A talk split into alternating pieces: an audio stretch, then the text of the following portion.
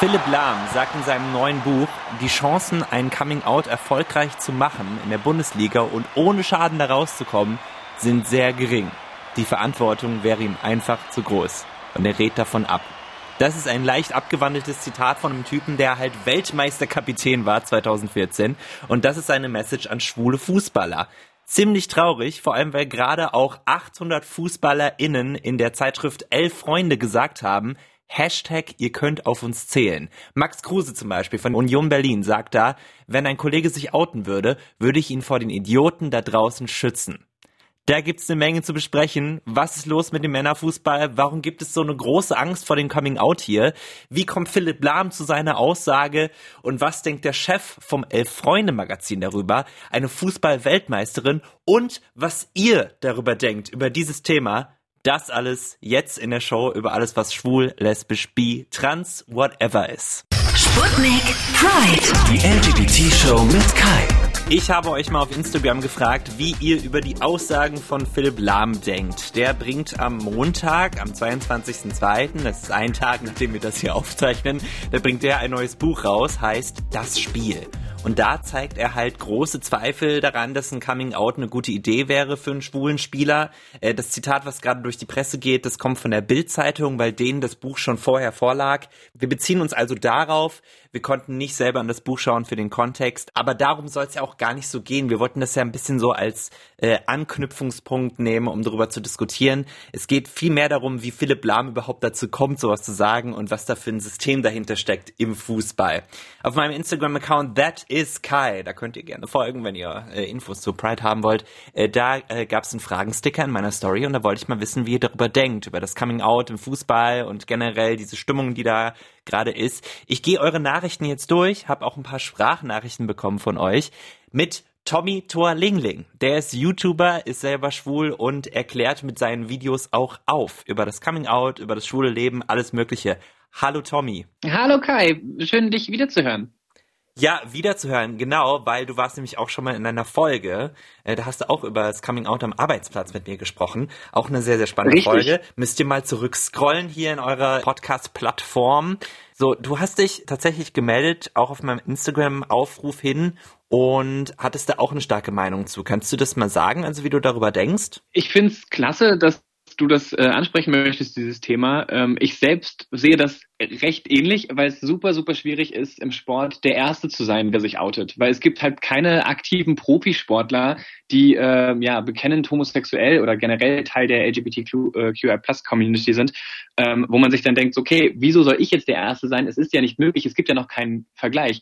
Und ich habe so das Gefühl, dass gerade wenn du irgendwie ähm, aktiver Fußballspieler bist zum Beispiel oder gerade in der Nationalmannschaft spielst, dass du dadurch einfach deine Karriere damit beendest. Also du bist sogar auf, äh, beziehungsweise du kannst verstehen, wie Philipp Lahm dazu kommt, das zu sagen. Genau, ich, ich, ich kann es verstehen, weil ähm, ich selbst habe äh, Freunde, die ähm, in der Moderation arbeiten und die mir erzählt haben, dass sie teilweise Jobs nicht bekommen haben. Ähm, Mhm. zum Beispiel, Beispiel Marcel Mann, der hat einen ähm, Job beim ähm, Kinderkanal nicht bekommen. Da hat er in einem Interview drüber gesprochen, weil er ein ähm, schwuler ähm, Schauspieler und Moderator ist. Und Mhm. das kann heutzutage einfach nicht mehr sein. Dementsprechend kann ich das verstehen, dass es sowas gibt, aber ich finde es ganz furchtbar. Ich find's auch furchtbar, dass es noch so sein muss. Und deswegen auch, ähm, was glaube ich viel, es wurde ja über diese Philipp Lahm-Geschichte, gerade weil es zur gleichen Zeit wie das äh, Freunde-Ding kam, viel drüber diskutiert. Ah, ist ja sehr antiquiert, was er sagt, total doof. Ähm, ich weiß auch, dass äh, viele von euch auf Instagram geschrieben haben, dass das total doof ist von ihm. Ich glaube, es ist aber eher ein Symptom von dem, wie halt der Profifußball noch tickt in Deutschland und in der Welt. Ne? Das, äh, ist, Mhm. es kommt gar nicht davon, dass er das äh, für richtig hält, sondern er sagt das, weil Mhm. er ähm, sich nicht bezieht auf queere Menschen und queere Menschen müssen ganz offen sein, sondern er, er richtet sich hier an ähm, schwule Spieler, die halt eine fucking Karriere machen wollen, denen das vielleicht Ja. ein bisschen wichtiger ist, als mit äh, der Flagge zu wedeln und so. Ich finde natürlich, dass irgendwann beides einfach möglich sein muss. Und ich, ich kann es nicht glauben, dass wir 2021 darüber noch diskutieren. Verstehst du? Ja, ja, das ist super traurig. Vor allem, was, was macht das mit meinem Job? Also macht es mich zu einem schlechteren Fußballspieler, weil ich sage, dass ich homosexuell bin? Oder bin ich einfach homosexuell und sag's niemandem? Das ändert doch an meinem Spiel und an meiner Art, wie ich ähm, im Profifußball unterwegs bin, ändert ja nichts daran. Definitiv. Wir haben natürlich wirklich Sprachnachrichten von euch bekommen. Die Annalena hat sich zum Beispiel gemeldet. Sie meint, vielleicht sind auch die Fans so ein bisschen das Problem. Moin Kai, also ich glaube, dass die Vereine oder die Spieler weniger damit Probleme, glaube ich, haben.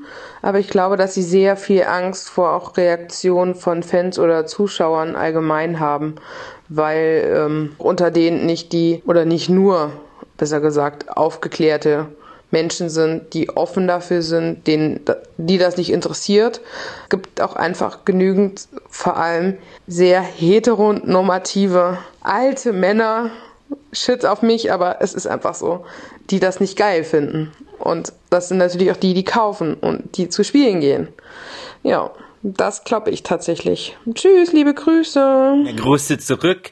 Glaubst du, Tommy, dass das so ein bisschen das Problem ist, dass eben halt vielleicht auch sehr, sehr, sehr viele, eine, homophobe Masse an Menschen die Tickets kauft und das, das deswegen nicht funktioniert? Auf. Also ich denke, das spielt auf jeden Fall mit rein. Ich hatte von einem ähm, Interview gelesen von einem Chelsea-Fußballspieler, ähm, der hat gesagt, dass es unmöglich ist, sich im Fußball als homosexuell zu outen und sagt, dass es tatsächlich viel daran liegt, dass es so ja diese Testosteron gesteuerten ähm, äh, Kerle sind, die sich da irgendwie sogar diskriminierenden Fangesängen zum Beispiel äh, gegen andere ähm, Sexualitäten äußern und dass es halt super super schwierig ist, ähm, dann zu sagen, ach übrigens, ähm, ich bin schwul, das glaube ich schon, dass es da irgendwie mit reinspielt. Definitiv es ist halt auch wirklich schade, weil das sind vielleicht auch Sachen, die im Verborgenen passieren. Und selbst wenn du, ich stelle mir halt immer diese, ich will nicht, ich will nicht äh, Fußballfans generell jetzt über einen Kamm scheren, aber ich glaube, dass es da genau das gibt, was du sagst, dass da vielleicht mal, wie es auch auf dem Schulhof noch gang und gäbe ist, dass schwul einfach doof bedeutet und scheiße und Schwuchtel. Und dir, ähm, äh, ich habe auch schon mal von dem Wort schwuler Pass gehört, dazu kommen wir auch später noch, ähm, dass das einfach noch so, das ist so Testosteron geladen, so so tief verinnerlicht, was Männlichkeit ist in der Form, dass man da irgendwie, man kommt nicht raus. Selbst wenn du in so einer Gruppe bist von Fans und dann sagst, ey Leute, das ist aber nicht so cool, dass sie sagen, dann bist du doch als nächstes die Person, die als Schwuchtel betitelt wird. Ähm, ja, ganz genau. Da kommt man irgendwie nicht drum herum. Ja, ich denke, also ich war erst ein einziges Mal bei einem Fußballspiel und ähm, es war Bayer Leverkusen gegen irgendwen und ich habe immer gedacht, die heißen Bayern Leverkusen. Also wirklich, ich bin wirklich sehr schlecht, was Fußball angeht. aber tatsächlich ging es mir da auch so. Ich saß da und ich war schwul und ähm, war zu dem Zeitpunkt auch schon geoutet, aber ich habe mich so rechts und links umgeschaut und habe mir gedacht, nee, hier möchte ich gerade nicht ähm, meinem Freund einen Kuss auf die Wange oder auf mhm. den Mund geben oder mit dem Händchen halten, weil hier fühle ich mich gerade echt nicht so wohl und nicht so sicher. Ich war genau in so einer Fankurve und es ist super viel Alkohol geflossen und da wurde sehr viel gepöbelt und das ist das war so eine, so eine, weiß nicht, Situation, wo ich halt mich auch sehr unwohl gefühlt habe. Deswegen kann ich mir das schon so vorstellen, dass es da sehr Testosteron geladen ist und dass das ein bisschen damit reinspielt. Wenn wir aber mal auf die andere Seite gucken und schauen, es gibt ja genug Leute, die sagen, muss denn Sexualität in dem Kontext überhaupt eine Rolle spielen? Lass uns doch einfach nicht drüber reden, sprecht es in der Kabine nicht an. Kannst du das verstehen, dass äh, zum Beispiel viele Fußballfans und vielleicht auch schwule Fußballfans sagen, das muss damit gar nichts zu tun haben? Ja, kann ich mir vorstellen, aber ähm, man kennt es ja, dass die ganzen äh, heterosexuellen Fußballspieler äh, mit ihrer Beziehung ja immer recht viel im, in der Öffentlichkeit stehen. Da reißen sich ja super viele ähm, Fernsehformate und äh, Zeitsch Zeitschriften drum, wer gerade mit wem, wann und wo zusammen ist. Und das ist natürlich dann als homosexueller, nicht geouteter ähm, Schau ähm, äh, Schauspieler, sage ich schon, äh, Fußballspieler, super schwer, weil was willst du dann sagen? Dann sagst du einfach, du bist Single, dann lügst du, dann verleugnest du deinen Partner, mhm. sagst du es, dann ist es ja wieder ein Outing, mhm. erfindest du eine Frau, ist es wieder eine Lüge. Also das finde ich super schwer. Dann müsste es bei jetzt, von jetzt auf gleich bei allen aufhören. Und das ist einfach eine viel zu große ähm, ja, Geldmaschinerie, diese ganzen ähm, Beziehungsgeschichten. Ja. Deswegen glaube ich nicht, dass das aufhören wird. Ich habe das jetzt auch nur angesprochen, weil ich das, äh, ich erinnere mich, dass mir das mal auch als Argument genannt wurde und es ist eben genau wie du sagst, unmöglich. Und vor allem, mhm ich hasse Leute, die sagen, im, im Grunde schwul mich nicht voll auf eine nette Art und Weise. Und das dann, das dann so sagen, als würden sie mich nicht mit ihrer Heterosexualität den ganzen Tag nerven. Weißt du, das ist so, ich muss Ja, nur den richtig, Fernseher ja. anmachen und da ist eine Werbung über Butter, wo sich äh, ein heterosexuelles Paar knuddelt, küsst, was auch immer. Wir werden als queere Community mit Heterosexualität bombardiert an jeder Straßenecke und wir sagen auch nichts darüber. Und dann muss man Richtig. sich anhören, ja, jetzt hört mal auf mit eurer Scheiße. Das, äh, das ist so ein dummes Argument. I'm sorry about it. Ja, das habe ich tatsächlich auch schon gehört, dass dann irgendwie gesagt würde so, ähm, ja, ich habe ja nichts gegen Schwule, ähm, aber erzählt es doch nicht immer sofort. Mhm. Wir müssen die Kontenance finden, Tommy. Es gibt nämlich was ganz Tolles, was wir jetzt machen. Wir sprechen Mhm. mit dem Chefredakteur von Elf Freunde, dem Magazin, diesem Fußballmagazin. Philipp Köster ist der, beziehungsweise wir haben schon mit ihm gesprochen, über die Aktion, die die gemacht haben. 800 FußballerInnen haben sich da bekannt zu queeren Spielern, haben gesagt, wir unterstützen euch, wenn ihr euch outet. Es war auch ein, äh, wirklich ein krasser Artikel, ich habe mir den mal durchgelesen. Ich finde, es ist ein tolles Zeichen, was die gesetzt haben. Es ist ein guter Schritt in die richtige Richtung. Und er hat mit uns nochmal darüber gesprochen, wie das ist, Coming Out 2021, einfach oder nicht. Ich würde heute keinem jungen Profi raten, sich zu outen, einfach so bedenkenlos mal zu gucken, was dann so passiert, sondern so ein Schritt muss natürlich vorbereitet sein. Man muss seine Mitstreiter eingeweiht haben, die Mannschaftskollegen sollten das wissen. Es müsste ein Umfeld geben, in dem alle sagen, ja, wir tragen das mit dir und wir sorgen vor allen Dingen dafür, dass du all das, was so befürchtet wird, nämlich Schmähungen durch Mitspieler, Schmähungen durch Anhänger im Stadion oder auch böse Schlagzeilen von Boulevardpresse, äh, dass all das nicht passiert oder dass man zumindest schaut, das alles gemeinsam durchzustehen. Ähm, vielleicht ist möglicherweise auch es besser, wenn sich mehrere zusammen outen, dass diese Last nicht auf der Schulter eines einzelnen Spielers lasten sollte.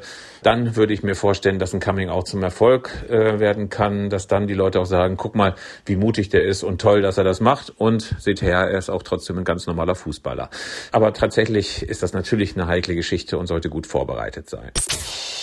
Ist es nicht schlimm, dass wir da überhaupt so viel drüber nachdenken müssen, wie wir das angehen, anstatt einfach zu sagen, ich liebe, wen ich liebe und ich sag das einfach ganz locker. Ich finde das super traurig gerade. Also ganz ehrlich, dass man das, dass man sich vorbereiten muss darauf, wie man zur Welt sagt, dass man, ähm, weiß nicht, äh, nicht heterosexuell ist. Das finde ich super, super traurig. Ganz ehrlich. Und ich kann es voll verstehen, dass er gerade sagt, ähm, dass man Leute braucht als Rückhalt. Das ist natürlich auch im Privatleben immer besser, wenn man jemanden hat, der wirklich komme was wolle hinter einem steht. Und ich meine, wenn es jetzt schon so ist, wie du vorhin gesagt hast, der schwule Pass, wenn man sich über das Spiel eines Spielers ja lustig macht und quasi sein schlechtes Spiel zur Homosexualität zählt und sagt, Mhm. das muss daran liegen, dass es ein schwuler Pass war und keine Ahnung was. Wie wäre das, wenn jetzt wirklich ein ähm, homosexueller Spieler äh, mal nicht trifft, was ja auch passiert, oder mal einen schlechten ja. Tag hat, Ja. dann ist es ja hundertprozentig nur, weil er schwul ist.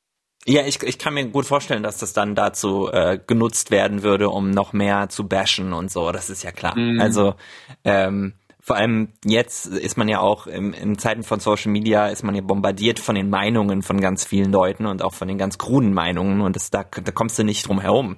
Ähm, genau, und ich finde das halt, der, der ist der Chefredakteur und er sagt, wie sehr man sich darauf vorbereiten muss in dieser Fußballwelt, die eine ganz andere zu sein scheint, als jetzt zum Beispiel die YouTuber-Welt, wo alle ihre Coming-out-Videos äh, vor zehn Jahren schon gemacht haben und da gab es nur Support oder meistens Support und inzwischen müssen sie es gar nicht Ja. mehr machen. So, das ist so voll crazy, das geht nicht in meinen Kopf rein. Aber für mich und noch kurz gibt es da ein ganz anderes systematisches Problem. Wenn wir uns angucken, die nächste Fußball-Weltmeisterschaft ist in Katar. Die wird dort ausgerichtet. 2022. Und das ist ein Land, wo auf Homosexualität Strafe steht. Du kommst in den Knast dafür. Wenn du ein schwuler Spieler bist, offen und ehrlich, und du dann da hingehst, um da zu spielen, dann kommst du doch in den Knast. Systematisch, von vornherein. Beziehungsweise muss dann vielleicht auch als schwuler Spieler damit leben, dass andere Leute in Katar dafür in den Knast kommen, du aber eigentlich Aktivist sein willst und deine, dein, dein Fußball-Fame dafür nutzen willst, dass es einfach besser wird. Da finde ich, müsste man bei der FIFA anklopfen, beziehungsweise die FIFA müsste mal bei sich selbst anklopfen und genau diese Nationen, wenn die nicht ihre Gedanken dazu ändern, ausschließen von der WM, EM, was auch immer. Das ist für mich völlig indiskutabel, dass wir das überhaupt noch machen. Was ist da los? Ich finde es auch ganz furchtbar. Also ich würde es tatsächlich als Unternehmen auch nicht machen, weil ich meine, man schreibt sich das doch auf die Fahne. So auch übrigens, wir, wir spielen auch in Ländern, wo das und das verboten ist oder wo, weiß ich nicht, die Todesstrafe noch existiert oder was auch immer. Das wäre für mich als Unternehmen überhaupt nicht tragbar. Aber ich kann es mir ganz genau vorstellen, was die FIFA dazu sagt. Das ist so, ja, es würden ja krasse Gelder wegbrechen. Es würden dann einige Länder nicht mehr bei ähm, den Fußball-Weltmeisterschaften und sowas mitmachen, weil sie ja ausgeschlossen werden, weil ja in deren eigenen Land äh, zum Beispiel nicht gespielt werden darf. Und dann würde ja auch wieder sehr viel Geld wegbrechen. Und ich glaube, das ist so ein ganz großer Punkt. Aber das ist für mich pervers, weil ich mir denke, die ja. machen ja auch jetzt seit geraumer Zeit immer bei EM, WM diese schönen Zwischenspieler, Diversität, wir halten zusammen. Aber es gibt Grenzen dafür bei der FIFA und bei der mhm. UEFA. Ja. Ganz klare Grenzen und beim DFB, wo ich mir denke, das kann doch nicht wahr sein. Gott. Mhm. Rasend macht mich das. Äh, wir haben den Philipp Köster auch mal gefragt, was da eigentlich abgeht, zum Beispiel gegenüber dem Frauenfußball, weil bei Frauenfußball ist ja alles okay. Da sind ja ganz, ganz viele, ähm, sag ich mal, offen lesbische Frauen, die da spielen und da äh, zuckt keiner mit der Wimper. Und dazu hat er Folgendes gesagt. Wenn man den Frauenfußball mit dem Männerfußball vergleicht, wird man feststellen, dass die Frauen deutlich fortschrittlicher, moderner, zugewandter sind, dass dort die Frage der sexuellen Identität deutlich entspannter behandelt wird als bei den Männern. Das hat natürlich auch ein bisschen geschichtliche Ursachen. Als äh, Frauen angefangen haben, Fußball zu spielen, dann hieß es ja immer, ja, das sind doch nur Mannweiber und echte Frauen können gar nicht Fußball spielen, weil das ein zu brutaler Sport ist. Ich glaube, gerade deswegen hat sich dort eine Kultur entwickelt, gerade weil es so viel dummes Geplapper gab, in dem äh, gerade das Thema sexuelle sexuelle Identität eine andere Rolle und eine offenere Rolle gespielt hat. Auch da gibt's noch viel zu tun. Deswegen haben sich ja auch viele Frauen nochmal beteiligt, die gesagt haben, ja, auch bei uns müssen wir schauen, dass wir ein sicheres Umfeld schaffen. Aber wenn man das vergleicht mit dem Männerfußball, dann ist sicherlich der Frauenfußball mindestens ein Jahrzehnt weiter, was den Umgang mit homosexuellen Profis angeht. Frauen sind wieder mal einfach besser, äh, aber auch nur dadurch, weil die Welt frauenfeindlich ist. das stimmt. Man weiß, man weiß, gar nicht mehr, was man dazu sagen soll.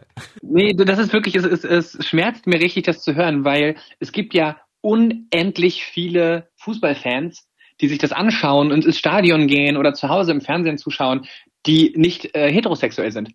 Und ja. dann sehen, dass die Idole oder die Stars, ähm, die man da hat, äh, von denen man Fan ist, dass man nicht mal sagt, oh, da ist jemand dabei, der ist geoutet oder irgendwas, sondern dass es alles diese äh, hetero-normative ähm, Cis-Welt ist, in der man sich da bewegt. Ja, ich finde das super, super traurig. Und was hätte sein ja. das für ein Signal, ja? Der ja. Philipp Lahm richtet sich zwar an die ähm, ähm, Profifußballer und sagt, hey, ich würde mich nicht outen, weil dann ist eure Karriere vorbei. Aber das sendet ja auch gleich ein Signal an alle anderen, wenn du dich outest, das ist was Falsches. Richtig. Richtig. Das ist so genau das, was du sagst. Wenn, wenn ich jung bin und mich für Fußball interessiere und einfach niemanden im Fußball sehe, der ist wie ich, dann fühle ich mich weiterhin falsch und dann wird es nie besser werden. Deswegen ist es gut, was das Elf-Freunde-Magazin da macht. Es ist ein erster Anfang. Ich hätte es lieber gehabt, wenn wir sagen, 800 FußballerInnen outen sich gemeinsam. Ist aber auch das, was Philipp ja. Köster sagt, dass das der Weg wäre. Zu sagen, dass man es vielleicht gemeinsam tut. Weil, tut mir leid, in der Bundesliga muss es so und so viele Schwule oder Bisexuelle oder queere Spieler geben. Das muss sein. Es ist ja. statistisch nicht möglich, dass da niemand queer ist. es ist einfach so völlig. Uh. Leute, vielleicht ein bisschen was optimistischeres. Richard hat noch eine Sprachnachricht geschickt, mir über Instagram. Mein Account heißt da That is Kai. Da werde ich immer mal wieder Fragen stellen, wo ihr euch dann beteiligen könnt, ein bisschen in, in die Diskussion reinkommen könnt, in der Folge auftauchen könnt. Er hat das hier gesagt zu dem Thema. Ich denke auch, dass es äh, von Seiten der Fans mehr Unterstützung geben würde. Also klar, ähm, so eine Fankurve bildet immer die ganze Gesellschaft ab, sagt man. Und da gibt es natürlich auch homophobe Menschen. Aber äh, ich denke, die, die vernünftigen Menschen sind da schon in der Mehrheit und äh, würden diese Leute dann auch dementsprechend zurückweisen. Vielleicht ist das ein bisschen naiv und optimistisch, aber ich denke und hoffe, das wäre so. Und ja, ich finde halt die Aussage von Philipp Lahm halt schwach. Man sollte halt Spieler eher ermutigen, sich zu outen oder ein Umfeld schaffen, das halt positiv ist in dem Kontext und nicht davor warnen oder so. Sehe ich eigentlich komplett ähnlich weil man müsste es halt auch erstmal ausprobieren, sich zu outen und vielleicht mal ein paar Leute mitzuziehen in diesem Zeitalter. Ich rede jetzt nicht von vor 20 Jahren, 30 Jahren, wie das da war. Da gibt es auch Beispiele, auch in dem Elf-Freunde-Magazin, äh, die sagen, dass es halt, es kann halt auch sehr, sehr schief gehen. Und auch äh, Thomas Hitzensberger hatte nicht die beste Experience. Da haben wir auch später noch eine Meldung dazu, eine Sprachnachricht bekommen, wo das ein bisschen ausgeführt wird. Aber ich denke, ja, man müsste es einfach mal heute probieren und die meisten Leute sind natürlich auf unserer Seite, jedenfalls in, in unserer Gesellschaft in Deutschland. Mm, das stimmt, aber stell dir mal vor, du bist jetzt ein junger äh, homosexueller Fußballspieler und sagst so, hey, ich probiere das jetzt einfach aus. Hm. Es steht halt sehr viel auf, den, auf dem Spiel für diese Person, weil was ist, wenn die Karriere danach einfach vorbei ist? Das war dein Traum, das zu machen, Profifußballer zu sein, ja? Und dann outest du dich und dein Traum ist einfach vorbei. Ja, das, das ist, ist dann auch ziemlich schade. Deswegen es muss halt immer mehrere geben. Ich glaube auch dieser Rückhalt ist da viel viel ähm, besser, wenn es halt mehrere gleichzeitig machen, dass sie sich absprechen, genauso wie ähm, sich in der SZ ja ähm, Schauspieler und Schauspielerinnen, genau. Moderatorinnen und alles sich geoutet haben. Das ist großartig. Und ich finde, es sollte es eigentlich in jedem Bereich irgendwie geben, einfach um zu sagen, hey, guck mal, die Gesellschaft ist bunt und es sind nicht alle 100 Prozent äh, hetero, sondern da gehört viel, viel mehr dazu. Und dass es, dass es in keinem Bereich Unterschiede gibt. Und genau deswegen wäre eben das äh, zu schauen, dass man die Leute an der Macht, nämlich die wirklichen Top-Spieler, Top, Top, Top-Spieler zusammennimmt, die die halt für die Geldmaschinerie sorgen, die ja wirklich am längeren Hebel sitzen äh, wenn die sich vereinen können, um für das Gute da zu kämpfen in der Hinsicht, dann haben wir da Vorteile und, und können vielleicht ein bisschen mehr in Richtung Akzeptanz geben, was die queere Community betrifft. Aber ich sehe es auch genauso. Es geht ja hier auch oft um die Bundesliga. Da haben wir ja ähm, Leute aus verschiedensten Kulturen, die da zusammenkommen, die ständig durchwechseln Top-Spieler aus allen Ländern. Die kommen vielleicht mhm. aus, äh, wie gesagt, aus Gebieten, wo wir halt noch äh, 30 Jahre zurückliegen mit der queeren Bewegung. So. Und mhm. dass, dass das sehr schwer zu navigieren ist, kann ich mir trotzdem vorstellen. Total, weil vielleicht auch da irgendwelche Spieler ausbleiben aus anderen Ländern, weil wenn dann ein Schwuler in der Mannschaft spielt, dann möchte ich nicht mitspielen und mit dem ja. zusammen gesehen werden. Ja. Ich will doch garantiert nicht mit dem unter eine Gemeinschaftsdusche, hallo? Ja, genau. Was ich aber auch so zynisch finde, zu sagen, dass das, das ach, dass äh, schwule, äh, schwule Fußballprofis nichts Besseres zu tun hätten äh, in der Dusche, als jemandem was abgucken. Und was musst du für Richtig, eine, und vor allem, Alter, was musst du für eine kleine, mickrige, cool. was musst du per persönlich für eine kleine, mickrige Wurst sein, um, um dich davon angegriffen zu fühlen, dass dich jemand nackt sieht? Ja. Also holy shit, ja. Mann. Leute. Ich hatte vorhin das ja. Wort schwuler Pass angesprochen. Das ist etwas, was wohl in, in Männerfußballspielen öfter mal passiert, dass dieses Wort fällt. Und ich habe da vor einem Jahr ungefähr mit Anja Mittag drüber geredet. Sie hat in der deutschen Nationalmannschaft gespielt und ich habe mich vor ungefähr einem Jahr mit ihr getroffen und mal ein bisschen über Fußball gesprochen und warum halt der Frauenfußball auch so viel weiter ist in der Akzeptanz als der Männerfußball wir sind auch anders mit dem Thema, wir sind bewusster mit dem Thema, denke ich mal, ähm, weil wir auch offener leben damit. Aber ja, klar, im Männerfußball ist das, ja, das hört man oft. Dann ist es auch wahrscheinlich so eine Gemeinschaft, dann sagt das dein, der neben dir im Stadion sitzt und das Spiel guckt, so, äh, bla bla bla, und der andere, oh ja, das stimmt, da muss ich mitmachen. Das ist ja wahrscheinlich auch so ein Gruppending. Ich mhm. weiß es nicht, aber ja, es ist schade.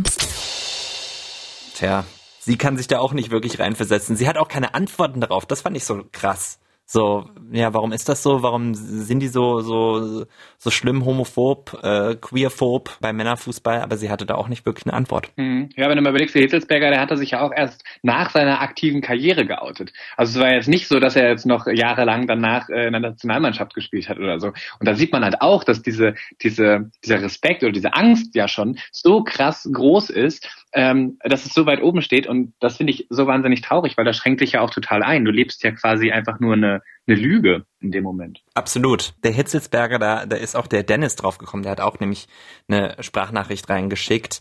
Und äh, er ist auch so ein bisschen mh, hm, vorsichtig, sag mal, sag ich mal, in seiner Herangehensweise. Aber er hat gute Gründe dafür. Hallo Kai. Also, meine Vermutung zu dem Thema ist, dass ja nicht nur die Gehälter der Fußballer wahnsinnig hoch sind, sondern vor allem auch die Sponsorenverträge und Firmen wie Adidas und Nike und wer nicht noch alles wirklich Unsummen in den Fußball pumpt. Die sehen das einfach nicht so besonders gerne, wenn da Fußballer ihr Image verändern in eine Richtung, das jetzt dem kleinen Fußballfan in Hinterscheißhausen halt nicht so in den Kram passt. Denn so die offene Homophobie, finde ich zumindest, nimmt ja mehr und mehr ab. Also ich glaube nicht, dass sich groß jemand ins Stadion stellt und schwule Sau brüllt.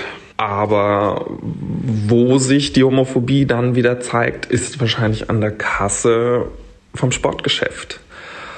weil sich eben jener F-Jugendspieler, der zu Hause über den Platz stolpert, überlegt, ob er sich jetzt für 100 Euro das Trikot von dem Schwuli kauft. Der Hitzelsberger hat das in dem Interview nach seinem Coming Out mal ganz gut auf den Punkt gebracht. Und ähm, das lohnt sich, sich das nochmal anzuhören, weil er auch sagt, ob da jetzt drei Affen am Spielfeldrand rumbrüllen, das ist eine Sache. Aber ob man Millionenverträge verliert, ist für viele einfach nochmal ein anderes Ding. Hm. Auch nicht so hoffnungsvoll. Nicht so wirklich. Ich kann aber von mir zum Beispiel sprechen. Ich würde zum Beispiel viel lieber das Trikot von dem Schwuli kaufen. ja, aber das ist vielleicht, das ist ein guter Punkt, weil alle möglichen Sponsoren und Hersteller und die FIFA und wer auch immer alles mit diesen Millionen ähm, massentauglichen Verträgen, weil das ist ja, das ist ja, das ist ja ein Volkssport. Das ist ja, Fußball ist ja alles. Gerade wenn wir jetzt auf Deutschland gucken, Fußball ist alles.